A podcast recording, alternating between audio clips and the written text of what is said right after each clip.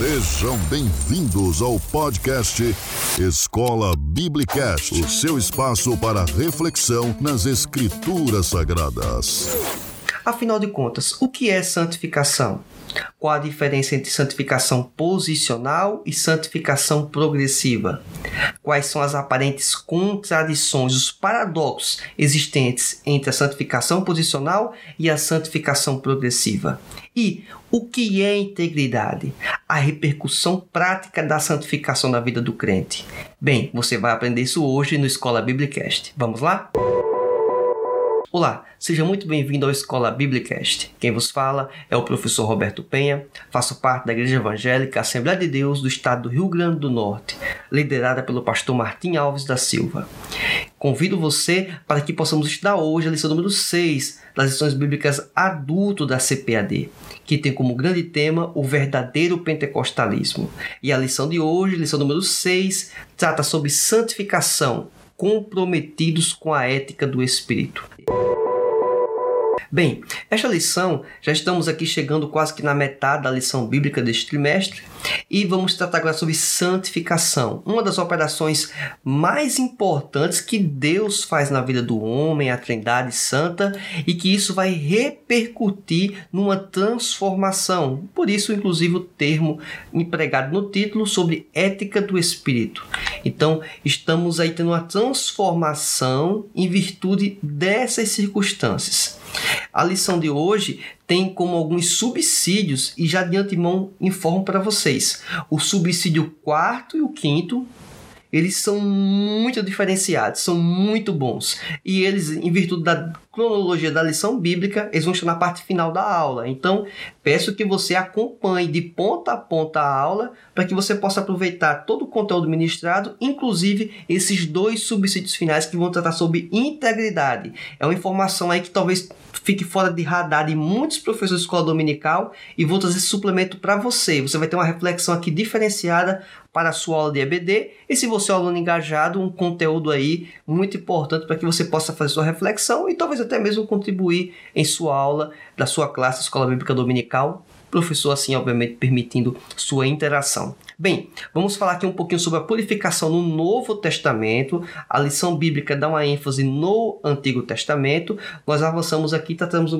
com um suplemento, um comentário adicional na perspectiva do Novo Testamento temos aqui uma apresentação, uma espécie de confronto, vamos dizer assim, de santificação posicional e a santificação progressiva. Vamos falar das nuances, das diferenças e, principalmente, o terceiro tópico, o terceiro suplemento que vou apresentar vai ser as aparentes contradições, os paradoxos, os textos bíblicos que aparentemente entram em choque, mas que na verdade é uma interpretação, das vezes limitada do indivíduo, para que não conseguir distinguir, ou que não consegue distinguir a diferenciação do que é santificação posicional e santificação progressiva. Então, a partir do momento que entendemos bem essa ideia de santificação posicional e santificação progressiva, ou santificação envolvendo a vida cristã prática, vamos perceber que esses textos são possivelmente e tranquilamente conciliáveis.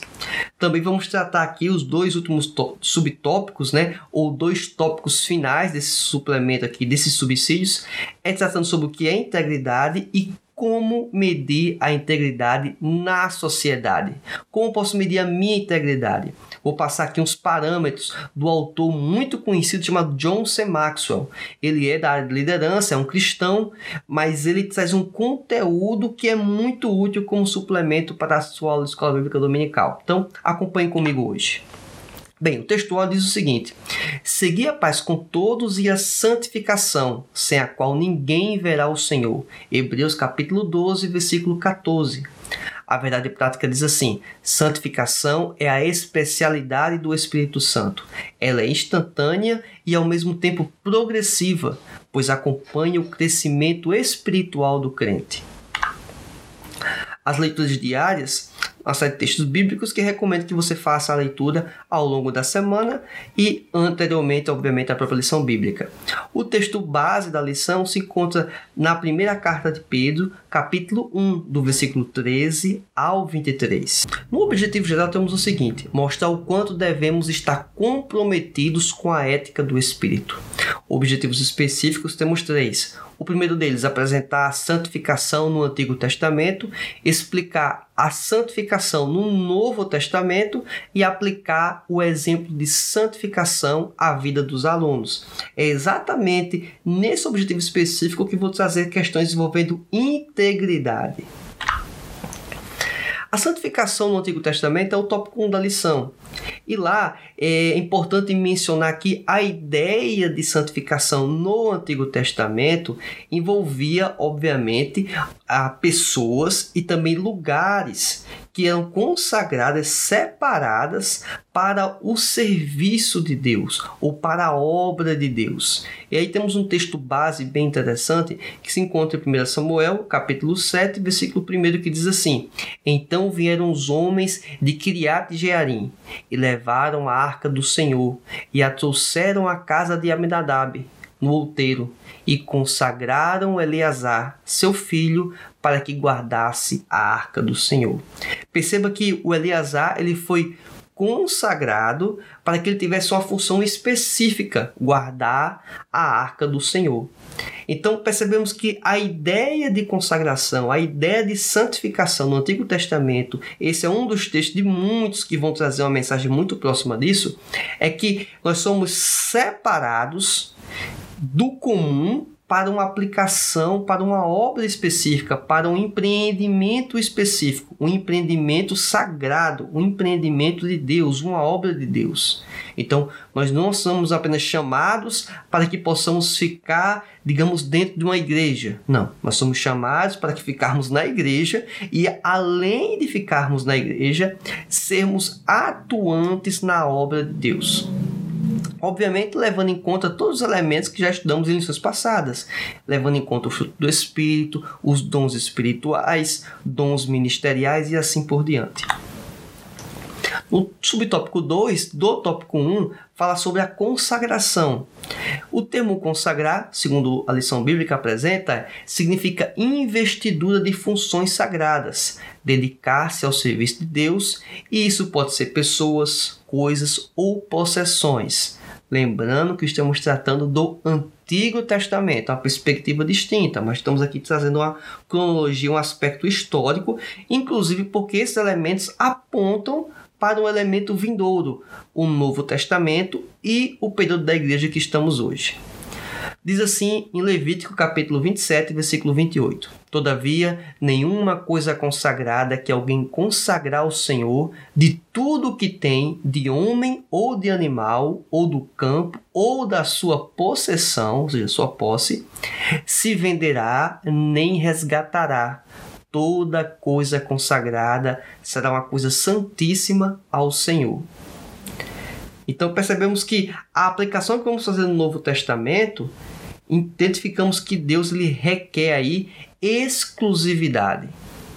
Ele quer exclusividade daquilo que é consagrado para ele, aquilo que é separado para ele, aquilo que ele separa com a finalidade de adorar e de prestar culto e de servir a ele, ou seja, nós.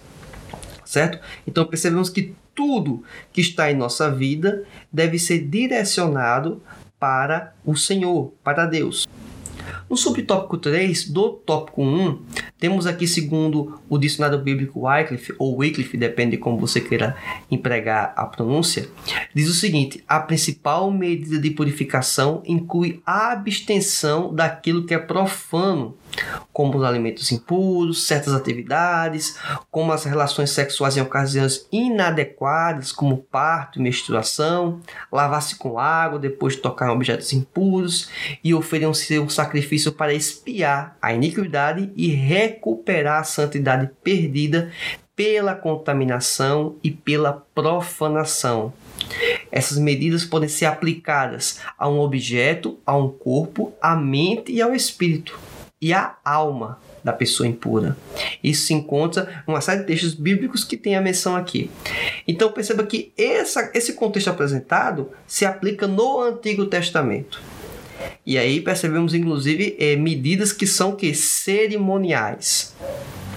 Existe um algo, digamos, moral? Existe, mas existe também elementos cerimoniais. No Novo Testamento, aí chegamos no nosso primeiro suplemento, temos aqui uma série de versículos bíblicos que fiz questão de apresentar eles, pois é a purificação no contexto do Novo Testamento.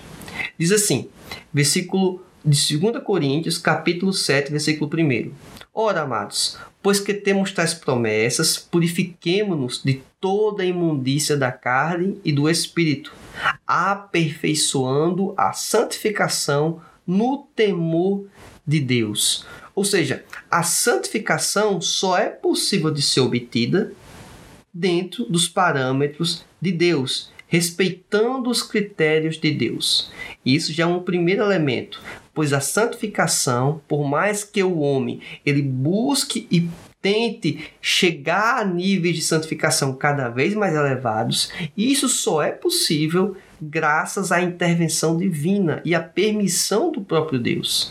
E além disso, ele nos deu os parâmetros, ele nos deu as medidas, a régua para que possamos aplicar em nossas vidas e possamos encontrar essa santificação e progredir nela. Também temos uma referência em Hebreus capítulo 10, versículo 22, que diz assim: Cheguemos-nos com verdadeiro coração, em inteira certeza de fé, tendo o coração purificado da má consciência e o corpo lavado com água limpa. Perceba que há uma linguagem, digamos, poética fazendo menção ao coração. E sabemos que, na verdade, é a mente, né? Mas do contexto aí, apresentado o coração, purificar o coração da má consciência, dos maus pensamentos. Perceba que a santificação não envolve apenas elementos externos, envolve elementos internos, e essa é uma ênfase muito importante apresentada no Novo Testamento. Não adianta eu ter uma santificação aparente para uma igreja, para familiares, para pessoas que eu tenho um certo convívio social, que internamente não vão se refletir. A purificação começa de internamente e ela vai se expandir para o exterior. É o interno que vai refletir para o externo. Não tem como ocorrer o inverso. Externamente, aparentemente está ok, internamente não vai ser resolvido por medidas, por esforços, puramente estéticos, puramente de aparência. Essa já é uma primeira contribuição muito importante. É só pensarmos, inclusive, nas falas de Jesus quando ele fala a respeito do pecado. Que, obviamente, a santificação é um processo que nos faz afastar do pecado. No Antigo Testamento, a ênfase quanto aos problemas da imoralidade sexual ficava muito no aspecto do estético, do externo, aquilo que era aparente. E Jesus avança em relação a esse contexto ao dizer que, ao olhar uma pessoa desejando ela, isso já era um adultério no coração. Ou seja, isso já era um pecado.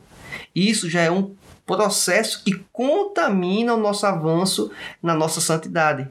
Então, perceba que o avanço na santificação no Novo Testamento envolve elementos externos e envolve elementos internos.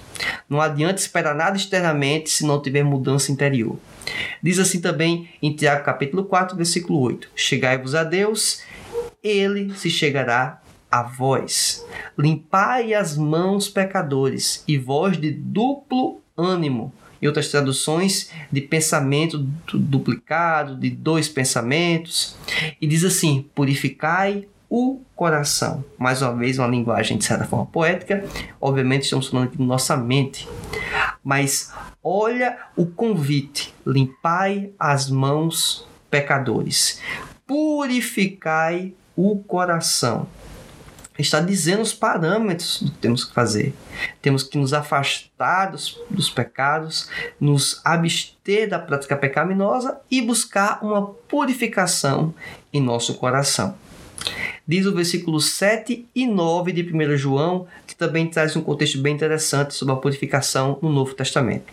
Mas se andarmos na luz, como ele na luz está, temos comunhão uns com os outros, e o sangue de Jesus Cristo, seu Filho, nos purifica de todo o pecado.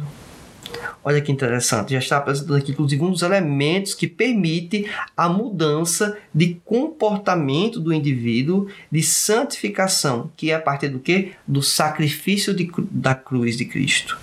O sacrifício que Cristo fez por nós, ele foi suficiente para nos promover ao processo de santificação. Diz o versículo 9: Se confessarmos nossos pecados, ele é fiel e justo para nos perdoar os pecados e nos purificar de toda injustiça, ou seja, de toda prática pecaminosa, de tudo aquilo que nós temos feito. Daqui a pouco gente vai entrar, inclusive, entender um pouco esse contexto quando entendermos o que é santificação posicional e santificação progressiva. Já já a gente chega lá. Vamos aqui, estamos aqui no primeiro suplemento da lição bíblica, certo? Diz aqui em Hebreus capítulo 9, versículo 14 e 22, para a gente fechar esse contexto, diz assim: Quanto mais ao sangue de Cristo, que pelo Espírito eterno se ofereceu a si mesmo, imaculado a Deus, purificará a vossa consciência das obras mortas para servires ao Deus vivo? Olha que interessante. Mais uma vez fazendo menção ao sangue de Cristo, ao sacrifício de Jesus na cruz do Calvário. Versículo 22. E quase todas as coisas, segundo a lei, se purificam com sangue, e sem derramamento de sangue não há remissão. Olha que interessante. No Antigo Testamento, Existia assim a prática do derramamento de sangue em busca da remissão, em busca da purificação. Esses elementos apontavam para o sacrifício de Cristo. Então o autor aos Hebreus, ele percebe isso e ele expõe isso de forma muito clara. Diz, olha, na lei, muita coisa do que ocorre era possível, digamos, ser aplacada a ira com base a remissão, com base no derramamento de sangue. Não era tudo exclusivamente isso, mas esses são os elementos mais importantes. E isso apontava para o sacrifício de Cristo posteriormente na cruz do Calvário. Tópico 2 da lição: a santificação no Novo Testamento. Basicamente, no subtópico 1, vai falar que é uma obra da Trindade. Então, Deus Trino ele trabalha nesse processo de santificação na vida de todo crente.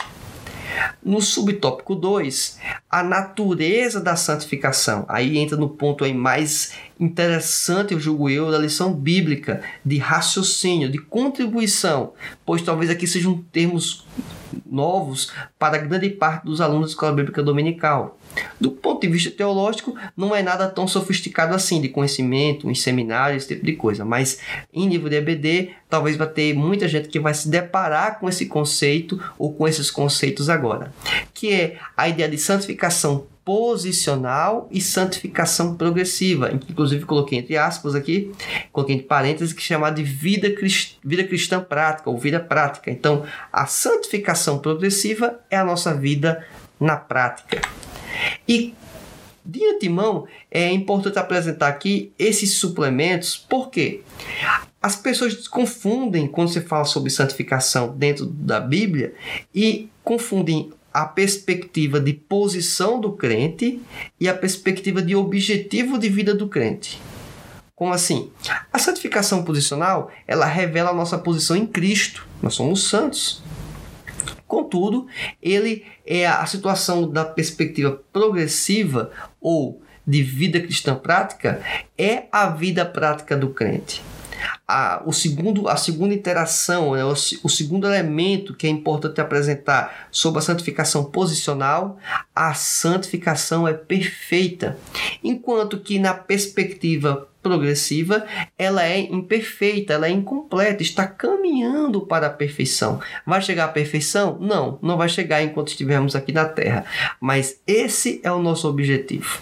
Quanto à terceira afirmação do que é santificação posicional, entendemos que ela é completa e perfeita, enquanto que a santificação progressiva, ou seja, ela não está completa, está caminhando, está avançando, ela é incompleta e ela é imperfeita, pois ela depende não apenas da atuação do homem, mas depende também da manifestação e da atuação do Espírito Santo.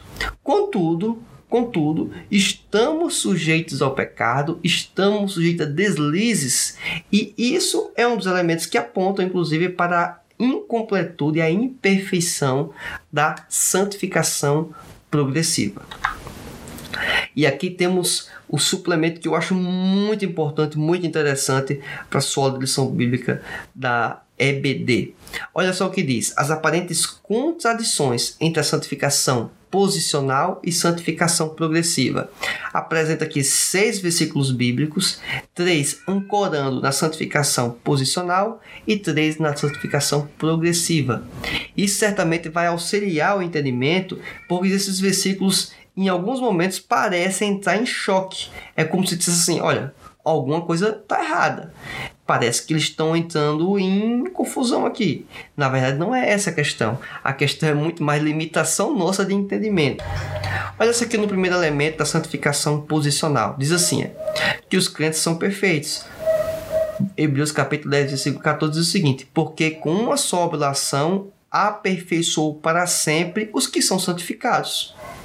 Olha só, aqui fala que nós somos santificados. Já a santificação progressiva, temos um texto bíblico em Mateus capítulo 5, versículo 48, que vai dizer o seguinte: Sede vós, pois, perfeitos como é perfeito o vosso Pai que está nos céus. Então os crentes eles devem buscar a perfeição. Eles vão ser perfeitos? Não. Inclusive, o parâmetro para que o crente possa buscar a perfeição ele é inalcançável, pois é o próprio Deus. Então, esse elemento do caráter progressivo é muito importante entendermos. Imagina só a pessoa chegar num status de, de, de santificação atual, um ano de crente, alguns meses de crente, e ele simplesmente parar. Ele simplesmente não progredir em conhecer mais o Senhor e viver essa vida cristã. Isso é um problema, certo? Por isso que nós temos que avançar, porque nós dependemos do Senhor e nós dependemos de fazer o que é o ideal, o correto, o parâmetro de Deus. O que, inclusive, não quer dizer que são coisas que devemos sempre evitar. Às vezes, nós temos, é, vamos dizer, mandamentos a serem executados. Certo? A gente, alguns erroneamente pensam que a santificação está totalmente relacionada ou grandemente relacionada apenas com o não fazer, o não pode, o não se pode fazer porque é um problema. Em algumas circunstâncias, nós somos instigados a termos atitudes proativas, a executar sim o que Deus tem estabelecido para a igreja. Bem, diz o seguinte em Romanos capítulo 6, versículo 2, na perspectiva da santificação posicional. Crentes estão mortos para o pecado, de modo nenhum. Nós que estamos mortos para o pecado, como viveremos ainda nele? Então perceba que se nós estamos mortos para o pecado, em tese dá a entender que o pecado não vai reinar sobre nós. Mas olha o que diz Romanos, o mesmo livro, o mesmo capítulo, só que no versículo 11. A ideia, a menção aqui geral é: os crentes devem considerar-se mortos para o pecado. Olha só, diz assim: Assim também vós considerai-vos como mortos para o pecado, mas vivos para Deus em Cristo Jesus, nosso Senhor. Perceba que a ideia apresentada é que nós devemos estar mortos para o pecado, considerai-vos como mortos para o pecado. Ou seja, ele não está afirmando que nós estamos mortos para o pecado, está inclusive dando a entender que nós devemos buscar isso. Só que no texto em Romanos 6,2 dá a entender que nós já, estamos, já temos vencido o pecado, já estamos já a passar dessa etapa do processo. Só que esse avançar sobre o pecado ou é, viver, não viver no pecado é na perspectiva posicional. Pois nós não somos mais escravos do pecado, e isso faz toda a diferença, tá certo? É nesse contexto aqui apresentado. Bem, também 1 Pedro, capítulo 2, versículo 9, diz assim: a ideia aqui apresentada na santificação posicional é que os crentes são a nação santa. Diz assim: Mas vós, sua geração eleita, o sacerdócio real, a nação santa, o povo adquirido, para que anuncieis as virtudes daquele que vos chamou das trevas para a sua maravilhosa luz. E é esse texto que dá a entender que nós já somos uma nação santa. Mas olha o que diz em 1 Pedro também, capítulo 1, versículo 15. que os crentes devem levar uma vida santa. Aqui dá a entender que nós já estamos nesse status. Aqui está dizendo que temos que viver, passar a buscar isso. Diz assim o texto: Mas como é santo aquele que vos chamou, sede vós também santos em toda a vossa maneira de viver. E isso é muito importante, muito emblemático, pois a santidade deve permear toda a nossa vida. E aqui o texto bíblico fala em toda a vossa maneira de viver, em todas as circunstâncias, em todos os ambientes. A santificação progressiva, ela deve ser cada vez mais ampliada ampliada ao ponto de podermos chegar próximo do que seria a santificação posicional. Vamos encaixar? Não, não tem como. Por quê? A santificação posicional é uma declaração que Deus fez sobre nós, com base em quê? No sacrifício que Cristo fez na cruz do Calvário. Isso credenciou para que nós possamos aproveitar essa circunstância tópico 3, que fala sobre a, a santificação aplicada ao crente, temos o subtópico 1, a comunidade de Jesus. E a leitura que eu faço desse trecho da lição bíblica, a síntese, é baseada nessa frase: a conduta do povo de Deus aponta para o Deus que servimos. Perceba que aquilo que nós optamos por escolha vai indicar que tipo de Deus nós servimos tem uma série que está fazendo um relativo sucesso, é que ela trata sobre a ideia de que cada um cria o seu próprio Deus. E até mesmo quando se fala do Jesus, o Deus cristão, cada um tem no seu imaginário como é esse Deus.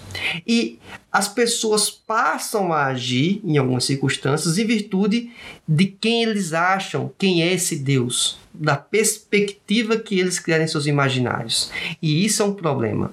Por quê? Porque a conduta do crente vai apontar para que Deus ele serve. Então imagina uma pessoa que relativiza o pecado. A pessoa que não tem contato com o evangelho, está conhecendo aquela pessoa, qual testemunho vai trazer para, aquele, para aquela pessoa que ainda não confessa a Cristo, se é interessante ou não seguir a Jesus. Pode passar, inclusive, a mensagem contrária. Tem uma certa história que diz que uma pessoa tinha resolvido virar ateu. E a pessoa chega assim, instigado a querer entender o porquê, até mesmo para ver se voltava essa, essa decisão. E ele perguntou: Mas por que você se tornou ateu? Você estudou muito, teoria da evolução, ciência. O que aconteceu para você poder mudar de opinião? Só olha, basicamente é o seguinte: eu observo as pessoas que dizem que são cristãos, que dizem que servem a Deus, e as atitudes dela, os comportamentos dela, é como se Deus não existisse. Porque se esse Deus que eles falam, que é um Deus de justiça e também um Deus de amor, fosse verdade, eles não teriam esse tipo de comportamento. A conduta nossa cristã vai apontar para que tipo de Deus nós servimos. Quantos de nós já ouvimos testemunhos ou inclusive falas de pessoas que ainda não são cristãs, que dizem que não querem contato com o evangelho, não por causa do evangelho, não por causa de Jesus, mas sim por causa das pessoas que dizem que servem a Jesus. Essa pessoa está tomando decisão certa? Não, não está tomando decisão certa. Inclusive, falta de conhecimento bíblico, entender que a igreja é um lugar perfeito. Muito pelo contrário, a igreja é um lugar de pessoas que possuem problemas também tá certo? Inclusive com o pecado, porque nós não estamos livres totalmente do pecado. Nós temos a liberdade de recusar o pecado e que nenhuma dessas, nenhuma dessas afrontas que nós temos do pecado, elas não são superiores às nossas forças que Deus já nos concedeu. Então também essa informação é muito importante. O subtópico 2 fala sobre a vida santificada. Somos santificados pela palavra, pelo sangue e pelo Espírito. E aí estão os textos bíblicos que possam lhe ajudar na sua leitura. Além desses elementos, avançando um pouco mais, entramos aqui no subtópico ou no suplemento aqui que eu acho muito importante. Isso aqui está fora do radar de muita gente e eu acho que vale a pena mencionar. A lição bíblica dá ênfase quanto à ética certo? E quanto ao que é ética, você consegue, acho que, ter um bom conteúdo já na própria lição, obviamente em outros materiais, que são mais fáceis de você obter. Como eu quero fazer uma aula aqui um pouco mais enxuta, dentro do possível, eu quero tratar aqui sobre integridade e dar um, um desdobramento, uma exposição um pouco maior, tá certo? Basicamente, esses textos que eu trago, essas reflexões, são extraídas de um livro do John C. Maxwell. Né? É um autor de liderança, de recursos humanos, é um cristão muito conhecido. Ele é muito conhecido na área de negócio, na área de business, na área de administrativa, tal, recursos humanos. Na área teológica, ele não é um teólogo, ele não é um escritor acadêmico da área de teologia, tá certo? Só para deixar isso bem claro. Mas o que ele trata sobre integridade, a aplicação prática, que é o que o tópico 3 da lição nos sugere para fazermos, o livro de John C. Maxwell é, é fabuloso, é fenomenal, certo? Olha algumas frases aqui para fazer algumas reflexões. A imagem é o que as pessoas pensam que somos, integridade é o que realmente somos. Perceba que o termo, inclusive, integridade, ele não aparece no Novo Testamento. Mas a ideia de pureza, a ideia de separação, a ideia de uma conduta correta, que tem tudo a ver com integridade, isso aí consta, certo? Tanto no Antigo como no Novo Testamento. Então perceba que é, a gente muitas se preocupa com o que as pessoas pensam de nós. Mas na verdade, a gente tem que se preocupar inicialmente com o que nós realmente somos isso que nós realmente somos vai, vai externar para a sociedade. Então, esse é um elemento muito importante para entendermos o que é integridade. Também ele apresenta que integridade não é o que fazemos, mas quem somos. E quem somos, por sua vez, determina o que fazemos. Não é assim que acontece? Você vai tomar a atitude correta com base no parâmetro bíblico. Você toma uma atitude equivocada com base na ausência do parâmetro bíblico que você está considerando, pela atuação do pecado, seja por motivação própria da obra da própria carne, ou seja, da natureza humana pecaminosa, ou por intervenção, inclusive sobrenatural, demônios, satanás e assim por diante. Perceba que podemos avançar um pouco mais ainda sobre as afirmações e trazer essa. Lutamos diariamente com situações que exigem decisões entre o que queremos fazer e o que devemos fazer. Olha só que interessante. A integridade estabelece as bases para resolver essas tensões. Quantas das vezes acontece num contexto que temos que optar pelo que queremos de fato fazer e o que devemos fazer. E isso, em algumas vezes, nos afetando ou prejudicando ou impedindo de ter um benefício adicional. Mas esse é o parâmetro de Deus. Essa é a conduta esperada do crente. A última frase extraída na íntegra do livro do autor diz o seguinte: quando a integridade é o juiz, seremos consistentes. Nossas crenças serão espalhadas por nossa conduta. Não haverá discrepância entre o que parecemos ser e o que nossa família sabe que somos, seja em tempos de prosperidade ou de adversidade. E aqui um elemento muito importante: mantermos a santificação, a integridade, dado o contexto em que estamos passando por momentos adversos. Isso é difícil? É, mas é possível quando a pessoa está sujeita ao Espírito Santo e está no processo de santificação e progredindo nesse processo. Não é apenas parar, é progredir dentro do que é possível. Interessante também apresentar que a família identifique isso também. Ou seja, as pessoas estão mais próximas perceber essa mudança de comportamento. Isso é muito importante. Agora vamos falar aqui sobre o último suplemento, o último subsídio da lição bíblica, e que é muito interessante, porque a lição bíblica sugere a gente tratar na perspectiva mais prática e fala sobre a ética. Eu quero dar uma ênfase aqui, mais uma vez, sobre integridade. A ideia de integridade aparece no Antigo Testamento, aparece no Novo Testamento. Diz assim: Como eu trato as pessoas de quem não tenho nada a ganhar? Essa é uma questão que o John C. Maxwell levanta. Eu dou um tratamento diferenciado quando eu não vejo nenhum tipo de retorno, nenhum tipo de feedback de uma pessoa, esse é um ponto a considerar. Se eu digo que estou preocupado com isso, pode sim indicar um tratamento ou um pensamento egoísta da pessoa. Uma outra questão também que ele apresenta sobre integridade é se somos transparentes com os outros, falar a verdade, expor a nossa situação. A minha atuação ocorre em virtude do desdobramento do que as pessoas estão comigo, isso também pode ser um elemento prejudicial, inclusive. Quarto item: sou a mesma pessoa quando sou o centro e quando estou sozinho? É mais uma instigação, mais uma pergunta. Será que a minha conduta no privado ela vai refletir o que eu sou no externo? Se não, é mais um motivo para poder pensar e refletir a respeito. Quinta afirmação de como devemos medir ou como podemos medir a integridade na sociedade. Diz assim: admito rapidamente erros sem ser pressionado? Olha que interessante. Quantos de nós temos o, talvez o ego abalado quando é confrontado até uma pergunta que a pessoa não sabe responder? Isso pode surgir em diversos momentos. Mas o fator da pessoa reconhecer a prática errada, reconhecer a falha e tentar resolver, isso é muito nobre. Sexta questão: coloca as outras pessoas na frente?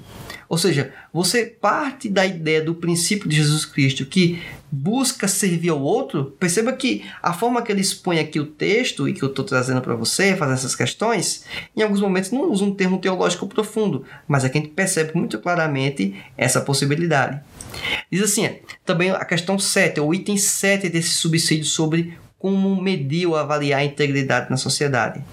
Tem um padrão imutável para decisões morais ou as circunstâncias determinam minhas escolhas. Olha que interessante.